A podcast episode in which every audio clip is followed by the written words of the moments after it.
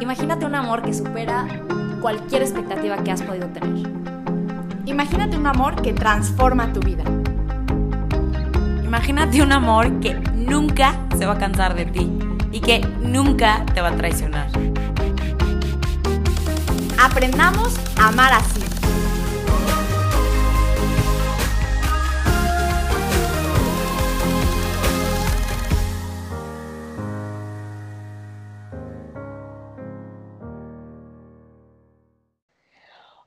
Hola, ¿qué tal amigos? ¿Cómo están? Bienvenidos a nuestro episodio Así el Camino del Amor, en donde estaremos tocando aspectos del amor, ¿no? También lo veníamos platicando en los episodios pasados y bueno, hoy veremos específicamente eh, como un caminito del amor para el tema de pareja, respondiendo a esta pregunta.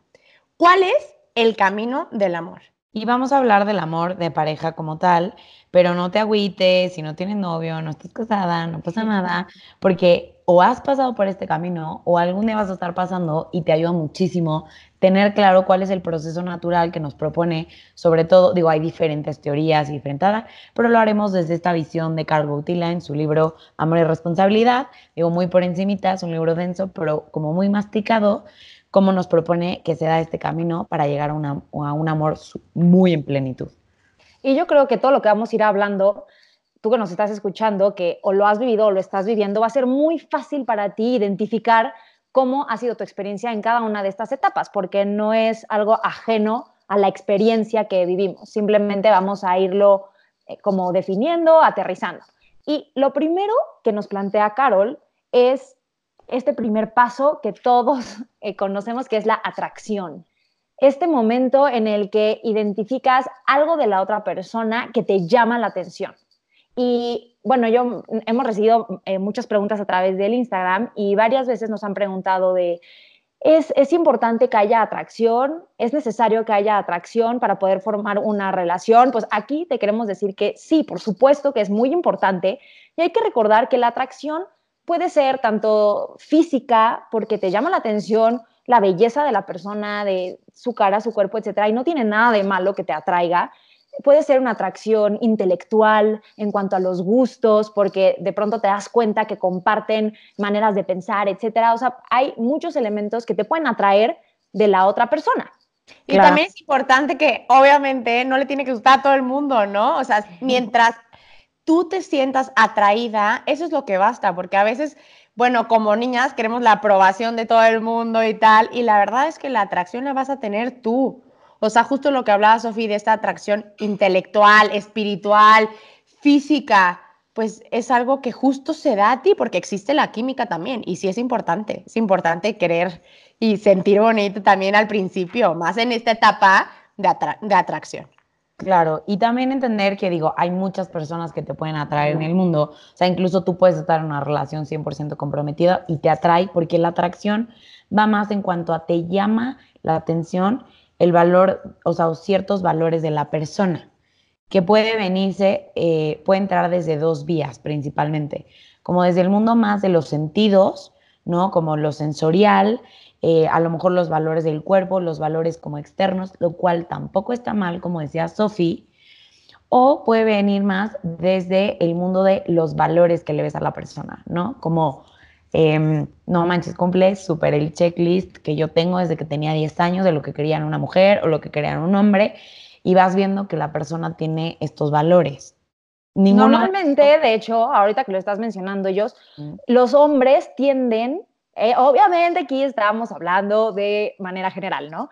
Eh, los hombres tienden a esta parte sensorial, más, eh, más sensual, más de la sensualidad, em, de reconocer estos valores y las mujeres tendemos más a idealizar, ¿no? A, a, esta idea del príncipe azul, esto de la lista que decías, y son como aspectos que nos pueden ayudar a comprender también la manera en la que tanto hombres como mujeres experimentan esta, esta atracción. Que en realidad ninguna de las dos está mal, pero, o sea, el tema es ninguna de las dos es amor. O sea, no es suficiente que exista esta atracción afectiva o sensual para que sea amor. Y el riesgo es que idealices tanto o te guste demasiado los valores de la persona y dejes de ver a la persona en totalidad. Entonces puede tener todo el checklist que te dijo tu abuelita pero no es por eso que escoges a la persona. O puede tener todo lo que has soñado físicamente en una mujer, pero no es suficiente para que decidas escoger a la persona, ¿no? digo, después de la atracción, tú puedes sentirla con muchas personas, pero hay un momento en el que decides, voy a hacer algo con esta atracción, ¿no? Sí, claro. también, es importante saber que la atracción también tiene así como pasos, ¿no? Reconoces el bien del otro, eh, obviamente a través de los sentidos y obviamente la percepción y todo, o sea, como que sientes algo dentro y no significa que tengamos que sentir todo todos, ¿no? Pero es un proceso y también es importante mencionar que entonces es ahí cuando entra la voluntad para conocer al otro y de verdad valorar su valor.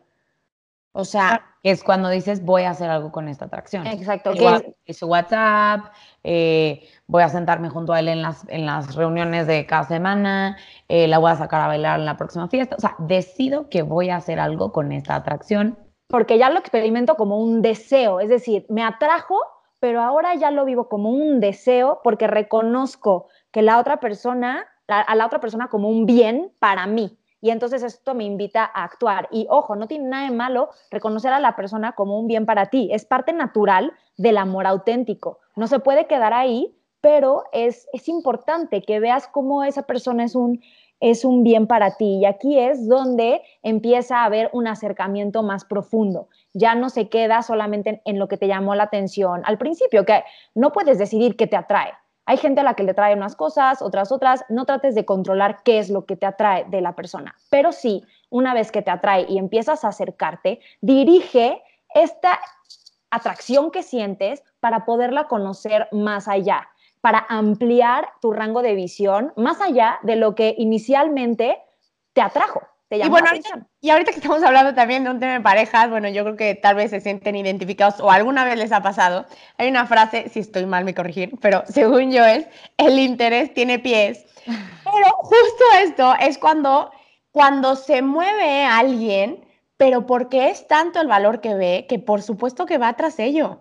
O sea, entonces, digo, es que aquí yo sí hago una invitación específica a todas esas mujeres o a todos esos hombres que no se saben o no se sienten valorados por esa persona, que de verdad primero ellos reconozcan su valor, porque si no lo reconocemos nosotros, ¿cómo el otro va a reconocer ese valor?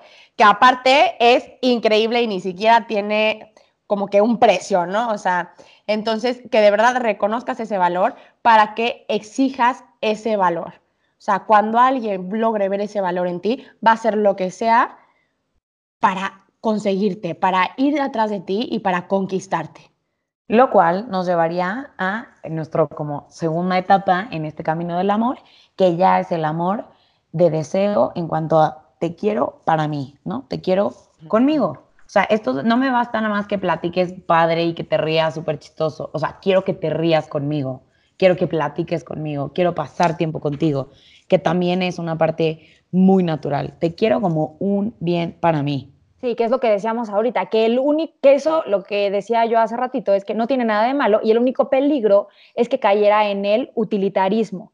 Es decir, te veo como un bien para mí y lo más importante eh, que veo es cómo puedo aprovecharme de eso. Entonces, ahí es a donde no queremos llegar, pero no tiene nada de malo darte cuenta de que esta persona es un bien para ti que pueda aportar algo. Entonces, ya que empieza este acercamiento, se va también formando, como entrelazando, como tejiendo a lo largo de todo este camino que vamos a estar eh, mencionando, la amistad, que es importantísima de verdad. Hay gente que dice, no, por el amor de Dios, no quiero caer en la friend zone. Y sí, a ver, no te estoy diciendo vete directo a la friend zone, pero sí te estoy diciendo, no creas que la persona que te atrae tiene que ir en una categoría y, la, y tus amistades o tu amistad, tus amigos, en otra. La persona que te atraiga, con la que quieras empezar una relación y te empieces a mover para acercarte ya después de la atracción, cuando se convierte en deseo, es fundamental que también haya una amistad, una, una complicidad en la cual hay un reconocimiento de gustos, de intereses, compartes momentos, te ríes,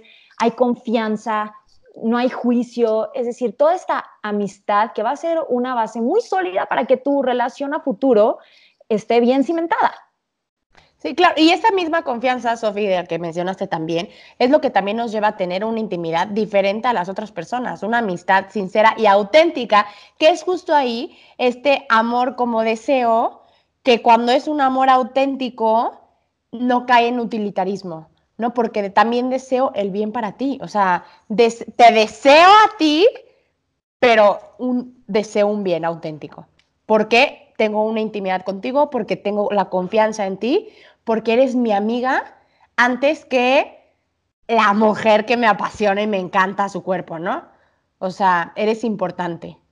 Claro, y esto se va dando como una transformación poco a poco, porque primero, ok, me atrajiste, luego te vi como un bien, entonces me acerco a ti ya con este deseo y poco a poco este acercamiento y este reconocer tu valor me invita a mí a donarme a ti también, me invita a entregar también parte de mí. Entonces no se centra únicamente en lo que el otro aporta, sino en lo que tú ya le vas a aportar. Y en toda esta transformación es como vamos a pasar del amor de deseo al amor de benevolencia, que significa lo que estás diciendo, este, Andrea, de querer el bien de la persona también, ¿no?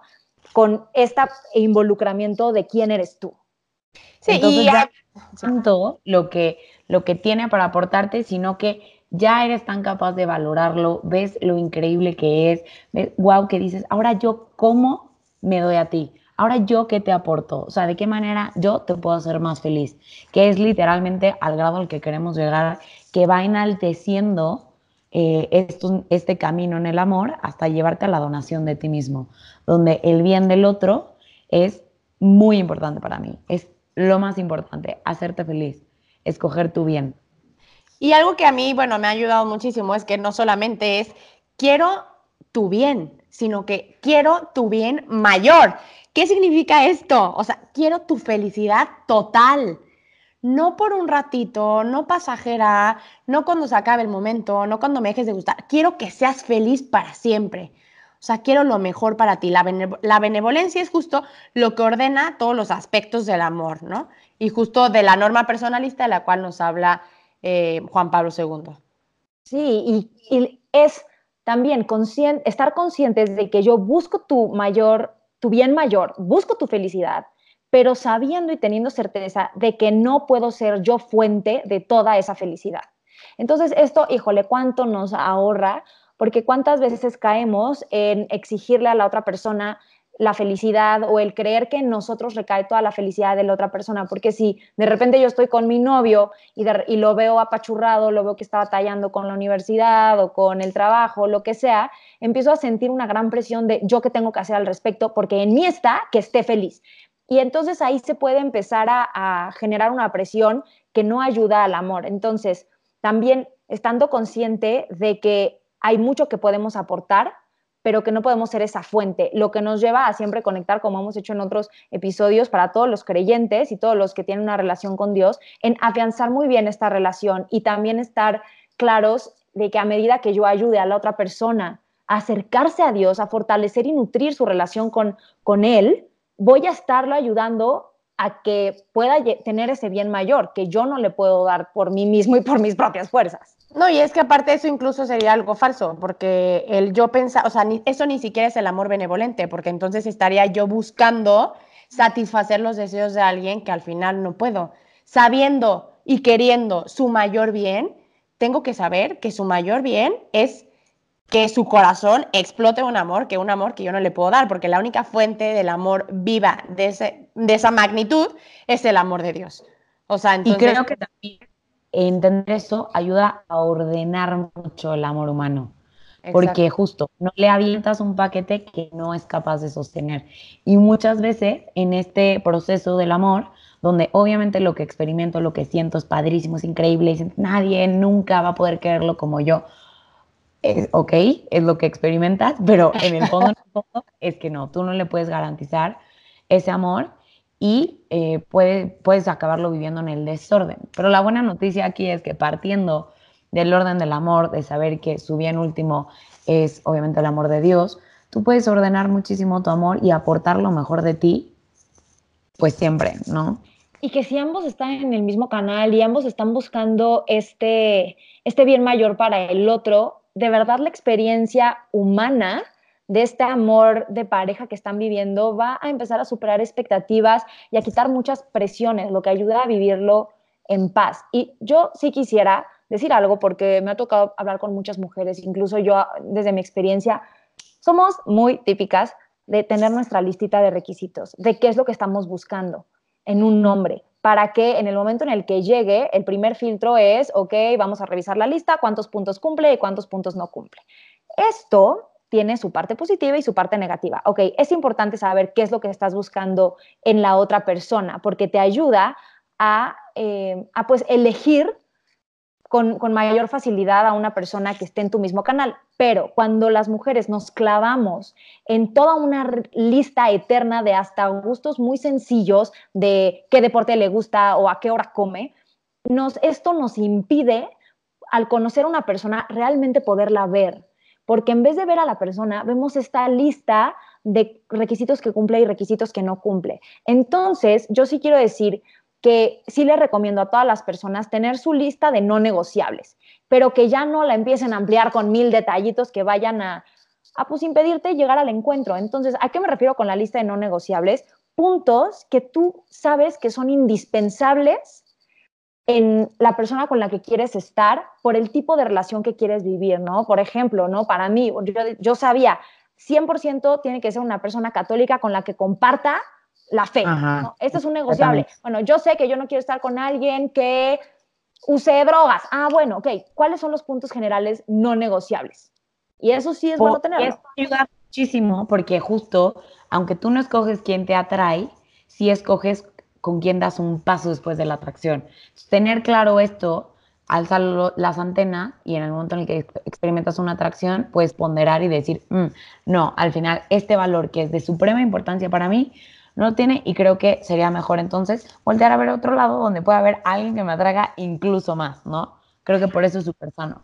Pero entonces, este proceso del amor que empieza como atracción, da este brinquito, ¿no? Al amor de deseo, donde quiero estar contigo, donde voy fomentando, se va construyendo una amistad que es fundamental pero debe siempre acabar o culminar en un amor de benevolencia. Quiero el bien para ti.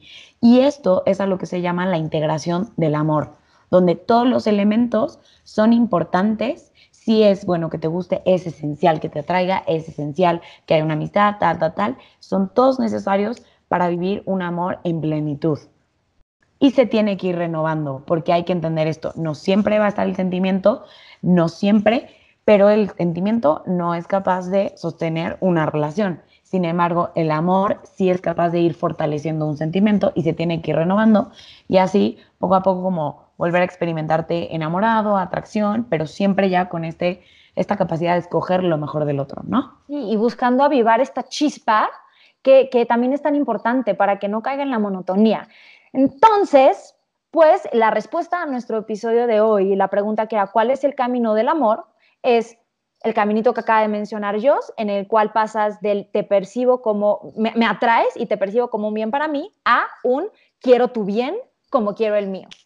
Entonces te invitamos a que puedas vivir este amor increíble y que sepas que en todo momento puedes ir eh, fortaleciéndolo y redirigiéndolo a este amor que realmente planifica. Y te dejamos con esta frase increíble de nuestro querido Carol, que dice que el amor nunca es una cosa hecha y sencillamente ofrecida a la mujer y al hombre, sino que ha de ir elaborándose. Y esa es la aventura, esa es la aventura que nos, que nos lleva al amor, el hecho de que va siempre elaborándose. Te dejamos como tip que hagas tu lista de no negociables, ya sea que estés soltero o que tengas este, pareja, haz esta lista para que la tengas presente y te invitamos a que una vez que tengas esta lista de no negociables, busque, te preguntes qué tanto tú cumples esta lista, qué tanto tú estás siendo congruente con lo que buscas en el otro, con lo que eres. Te agradecemos muchísimo por escucharnos una vez más, por darle play y por dejarnos acompañarte estos 20 minutitos. Síguenos en Amar Así Oficial.